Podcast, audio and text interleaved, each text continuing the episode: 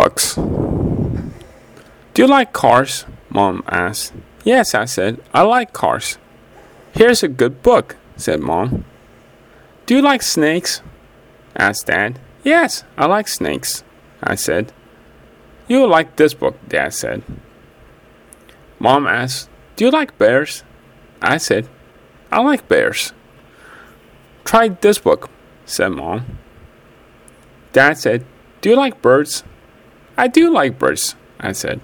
This is a good book, said Dad.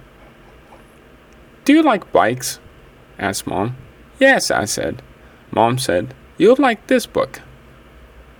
Do you like trains? asked Dad. I like trains, I said. Try this book, Dad said. Do you like planes? asked Mom. Oh, yes, I said. I like planes. Here's a good book, said Mom.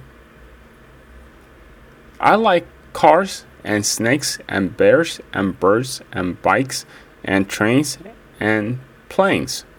I love to read books.